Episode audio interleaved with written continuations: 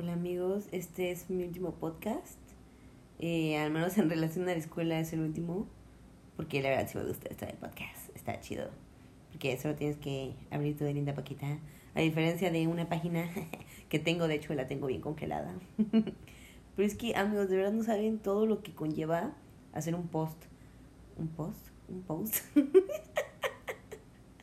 Perdón mi inglés chacal. Pero de verdad no saben, o sea, todo lo que conlleva. Bueno, también yo que soy bien piqui. Y a fuerza lo quiero hacer como que con mi estilo. Y no quiero usar canvas y así. Entonces, toma demasiado tiempo. Y aquí solo tengo que abrir mi linda boquita. Y como, bueno, les había dicho, comentado, para los que estuvieron en mis dos podcasts anteriores, muchas gracias, wow. Wow, y si llegaste hasta aquí, wow, wow, te quiero mucho en verdad.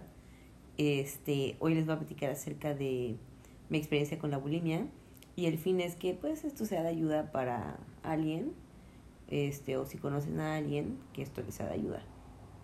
Mm, bueno, o sea, yo eh, desde los 16 años fui muy aprensiva con mi cuerpo em, y esto pues generó muchos cambios en mi vida. Para empezar, yo era una niña pues que, pues, o sea, mi esencia, digamos, yo considero que es como ser una persona, una persona risueña, platicadora, social, este, y muy... Yo creo que soy chistosa, la verdad. Me considero chistosa. Este... Y siempre fue así. O al menos eso me lo decían muchísimo eh, antes, hasta que tuve rasgos de anorexia. Mm, mi personalidad cambió bastante. O sea, fue un cambio radical porque me empecé a volver muy cuadrada, muy obsesiva, muy metódica para hacer las cosas porque no solamente se manifestaba en el aspecto de la comida, en el aspecto del ejercicio, sino también en otros ámbitos de mi vida, este, en otros sentidos. Y, y pues de hecho yo era una persona muy amargada, muy amargada, no tenía amigos, no quería amigos, solamente iba a la escuela, al gimnasio, a Bellas Artes, me regresaba a mi casa, dormía y era todo los amigos que tenía eran porque amigos ya de años y eran los únicos que me aguantaban, porque la verdad sí, o sea, era bastante dura mi carácter, era muy necia, este, y era muy soberbia también, o sea, como que siempre hacía menos a los demás. Este, entonces, eh, así fue como en ese lapso de tiempo, y lo que, pues digamos que cambió un poquito, bueno, digamos que llegó alguien, porque tampoco quiero hablar de otro tema, o sea, no quiero deflectar este tema, pero llegó alguien como a bajarme de la nube, ¿no? O sea, alguien me puso en mi lugar, me sentí increíblemente mal con mi persona, este, fue como un golpe muy duro esa persona en mi vida. Y cuando estás en lo más bajo, en lo más bajo, empiezas a tener mucha humildad. Mucha humildad, mucha empatía, como que empiezas a, ver un poquito más allá de tu perspectiva. Entonces yo a raíz de eso empecé a suavizarme mi persona, como que poco a poco volví a ser la misma persona que siempre había sido y por ende me, me empecé, a más, o sea, empecé a volver más flexible en cuestión de la comida, del ejercicio, porque era demasiado, o sea, era demasiado lo, lo poquito que comía con lo que hacía de ejercicio. O sea, era algo increíble. Me acuerdo que era, corría como 5 kilómetros, hacía 350 abdominales exactas y si perdía la cuenta, volvía a empezar. Y de ahí me bajaban a dar como, como 40 minutos y llegaba a mi casa a cenarme un chayote. Un chayote, o sea, ni siquiera dos chayotes partidos a la mitad. No, un chayote partido a la mitad. Y así, me dormía, me moría de hambre en la noche, tomaba agua para que se me pasara el hambre y así estuve muchísimo tiempo. Y eso tuvo repercusiones en mi vida hasta el día de hoy, porque ahora cada vez que hago ejercicio me siento mal. Mal, este, o sea, en el sentido de que me mareo y no me siento como que igual. Entonces tengo que hacerlo a cierta hora del día para pues, después irme a dormir, bla, bla, bla.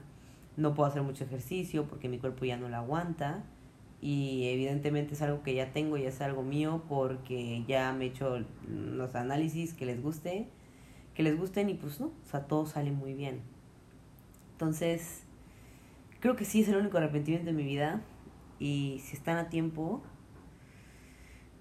yo creo que sería algo muy bueno que tomaran en cuenta porque, o sea, aquí, aquí ah, la cuestión es cuando cometes errores que son irreversibles. Y me costó mucho trabajo aceptarlo, me costó mucho trabajo este, seguirlo, o sea, ah, seguir con mi vida y saber que pues, estoy limitada en ese aspecto. Pero pues, ni modo amigos, así a veces la vida, no se va a acabar el mundo, y si algo puedo hacer el día de hoy es pues transmitir ese mensaje de que neta, neta, neta, lo más importante en tu vida es la salud. Porque cuando la dejas de tener, ah, te cae el 20 de muchísimas cosas, y empiezas a hablar muchas cosas. Y bueno, eso de la anorexia, bueno, los rasgos de anorexia, este, rasgos porque no cumplía con todos los criterios para que fuera anorexia. Este, fue algo que nunca me traté, porque la primera vez que fui al psicólogo fue un fiasco, odié ir al psicólogo, odié a los psicólogos.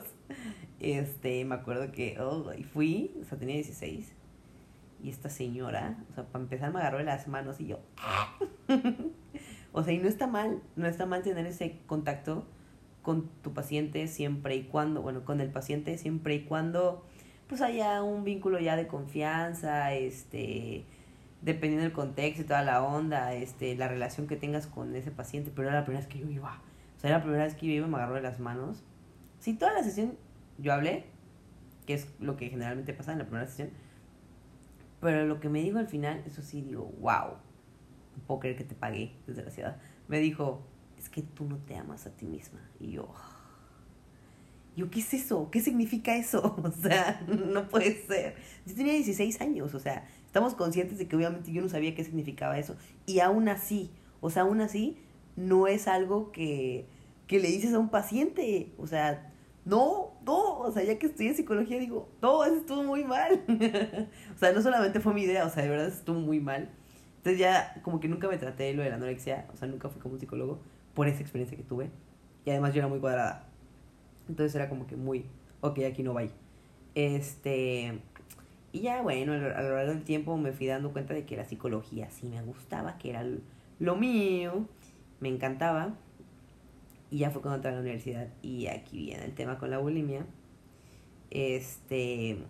Mm, como que empecé a darme cuenta de que la universidad tiene retos muy grandes. O bueno, yo sentía que eran muy grandes los retos para mí en ese lapso de tiempo. O sea, sentía que era muy grande eh, a comparación de, no sé, o sea, de que yo iba a la prepa, me iba a sacar muy buenas calificaciones y pues tampoco sentía que me mataba o me moría, eh, a diferencia de la universidad. O sea, la universidad, este, sí tuve que matarme, sí tuve que esforzarme eh, para, pues, sobrellevar ciertas materias o ciertos trabajos y eso a mí me generaba mucha ansiedad. Me generaba mucha ansiedad la idea en que yo pudiera fracasar en mi carrera porque porque yo trabajo con personas.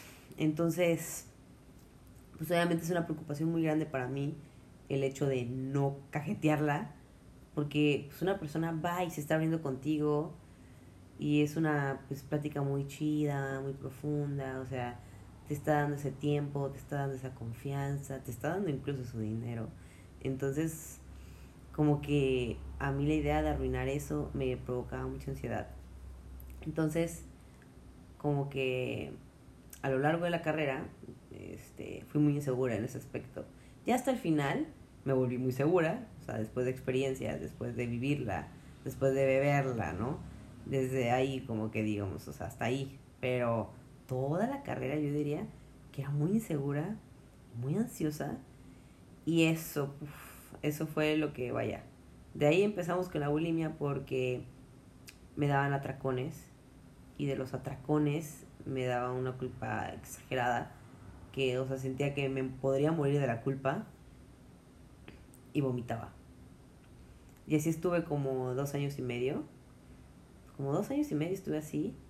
Y pues a mí me dolía mucho, me dolía mucho el, pues el ver cómo, cómo me lastimaba a mí misma, cómo me dolía la garganta, cómo se me hinchaban los ojos, cómo lloraba, o esa acidez en el estómago, o sea, sentía muy feo eh, saber que me estaba haciendo mucho daño y sentirme impotente o sentir que no podía hacer nada por ello. Al principio yo sentía que iba a poder sola porque no le quería decir a nadie. Me daba mucha pena, mucha, mucha pena. Y yo sentía que iba a poder sola hasta que pues llegó un punto donde me di cuenta de que no, o sea, que hay cosas que no vas a poder hacerla sola y eso no te hace menos o no está mal. Porque yo tenía miedo de que pues las personas queridas a mi alrededor pues ya me tuvieran un concepto diferente, me vieran diferente, este que ya no me vieran fuerte, que ya no me vieran feliz. Eso me preocupaba mucho hasta que pues también yo entendí que, que soy una persona, que soy humana, que no soy Superman. Y además que pues ser fuerte, no, ser fuerte, al menos yo pienso, que no es tanto siempre estar bien, no tener problemas, sino que a pesar de tus problemas, sepas sobrellevarlo y ser feliz. Entonces, o sea, eso era lo que a mí me costaba mucho trabajo al principio, ¿no? O sea, el, el hablar, decirlo, porque pues nadie sabía y este tema, o sea, la bulimia, es, si algo tiene es que es algo muy silencioso y, y no fue hasta que un día pues me harté y le hablé a una persona pues profesional en el campo eh, y miren, no voy a decir nombres, pero también tuve una mala experiencia con esta persona. Este, pero bueno, de hecho, sí había ido a otros psicólogos, nada más para mencionarlo, sí había ido a otros psicólogos, este, y me encantaron, pero no hablaba de este tema. Porque, por ejemplo, la psicóloga con la cual yo pues platicaba y así, y la quería mucho. Entonces, la quería mucho y también yo sentía que ya no solo era mi psicóloga, ¿no? Entonces, me daba mucho miedo como lo que ella también pudiera pensar de mí. Entonces, con ella no abrí. Sino que me abrí con una persona que pues sabía, o sea, en, el campo de la psicología pues sabía mucho pero pues la verdad me, me, daba igual su persona, o sea, no, no tenía ningún tipo de relación con ella, entonces por eso decidí abrirme con esta persona. Y wow, me sentí increíblemente mal. Porque fui y ella me dijo así como, no, pues, no es nada, o sea, no es nada, vas a ver, este, no sé, haz tal cosa y vas a ver cómo te va a dejar de pasar así. Prácticamente me dijo eso y prácticamente me dijo que yo era una persona que aspiraba demasiado grande en la vida. O sea, y, la, y yo ahorita digo, o sea, ya mi, mi, propio criterio, o sea, sí digo, o sea, creo que nadie está en posición de decirle eso a alguien. O sea, ¿por? Y digo, o sea, y yo no sé a qué, qué se refería a ella, porque yo nunca le dije de que, ah, sí, este, quiero una casa en Miami, quiero, este, el camión que tiene Justin Bieber para dar sus conciertos, este, no sé, o sea, quiero una playa privada, o sea, porque jamás, o sea, nunca dije algo así, o sea, de que desbordante, demasiado fantasioso, ¿no? O sea, yo nunca, nunca entendí por qué ella me decía eso, ¿no? Pero pues de alguna manera a mí me denigraba, este, pues en relación a mis capacidades y así, y de por sí yo ya era una niña muy insegura. Bueno, una mujercita muy insegura. Entonces, la verdad es que eso no me ayudó, me hizo sentir peor, y, y pues estuve un poquito más de tiempo así, hasta que me abrí con alguien que quería, que quería mucho, y, y esa persona me recomendó otra persona, eh, porque ya no me podía dar sesiones directamente, eh, por ciertas razones. y ya fue, fue que fui con una psicóloga y wow, o sea, la verdad mi vida mejoró muchísimo. O sea, la verdad es que con esa psicóloga Además de que, o sea, no, o sea, no, trabajé muchísimas cosas con ella. O sea, de verdad, o sea, de verdad yo sentía que me ayudó un buen, o sea, no sé cómo explicárselos, pero bueno, empezamos con ejercicios de relajación. En el momento en el que yo sintiera que tenía ganas del atracón, porque, uff, esa es otra, o sea, el atracón es una cosa que, que no, no puedes dejar de pensar en eso. De verdad, tú, o sea, sientes que tu cuerpo te lo pide y que no puedes dejar de pensar en eso hasta que pasa. Y cuando pasa, te sientes culpable. Y cuando te sientes culpable, vomitas. Y después de vomitar, te sientes increíblemente triste y culpable de nuevo. Entonces, ella, o sea, ella, como que ella y yo trabajamos eso y además, este, pues, el hecho de no basar todo lo que yo valgo en mi cuerpo. Y me di cuenta de que, de que la vida es una, de que pues, quiero ser feliz, quiero ser flexible, no me quiero morir, arrepentirme de cosas que hice o cosas que no hice. Y que pues, soy más que un cuerpo. Está bien cuidarse, está bien hacer ejercicio, pero yo creo que las personas tienen algo más que ofrecer que su cuerpo. Además, yo nunca he sido una persona que se fija en eso, para querer a alguien o para estar con alguien, para nada. Entonces ahí fue cuando empecé a reflexionar y decía, bueno, si yo no me fijo en eso, en estas personas, ¿por qué me fijo tanto en esto en mí, no? Y, y de ahí pues le dije a mi familia, le dije a mi familia y a la persona que más, más temía decirle era mi hermana, porque mi hermana es mi adoración. Y yo no quería que ella pensara o que viera que lo más importante en la vida es tener buen cuerpo. O lo que tienes que hacer para verte de cierta manera que al final del día pues no es real. Porque para estar de cierta manera o verte de cierta manera tienes que recurrir a ciertas cosas que son insanas. Entonces, o sea, yo no quería que ella siguiera ese ejemplo y pues pasara por lo que yo pasé. Entonces yo creo que a la persona que más me costó fue a mi hermana. Sin embargo, ella no, o sea, no me juzgó, al contrario, estuvo para mí, me apoyó, o sea, y yo y me gusta mucho porque siento que ella ha aprendido lo bueno. Este, y no busco que sea perfecta, pero pues si le puedo evitar que cometa ciertos errores o que reflexione, mejor dicho, ¿no? Acerca de ciertas cosas, pues me veo por, por bien servida.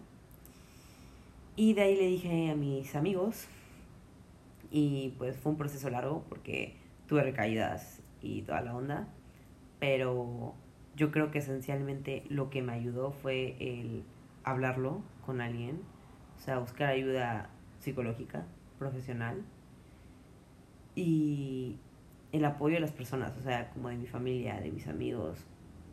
Eso me ayudó muchísimo y hoy en día me siento muy bien.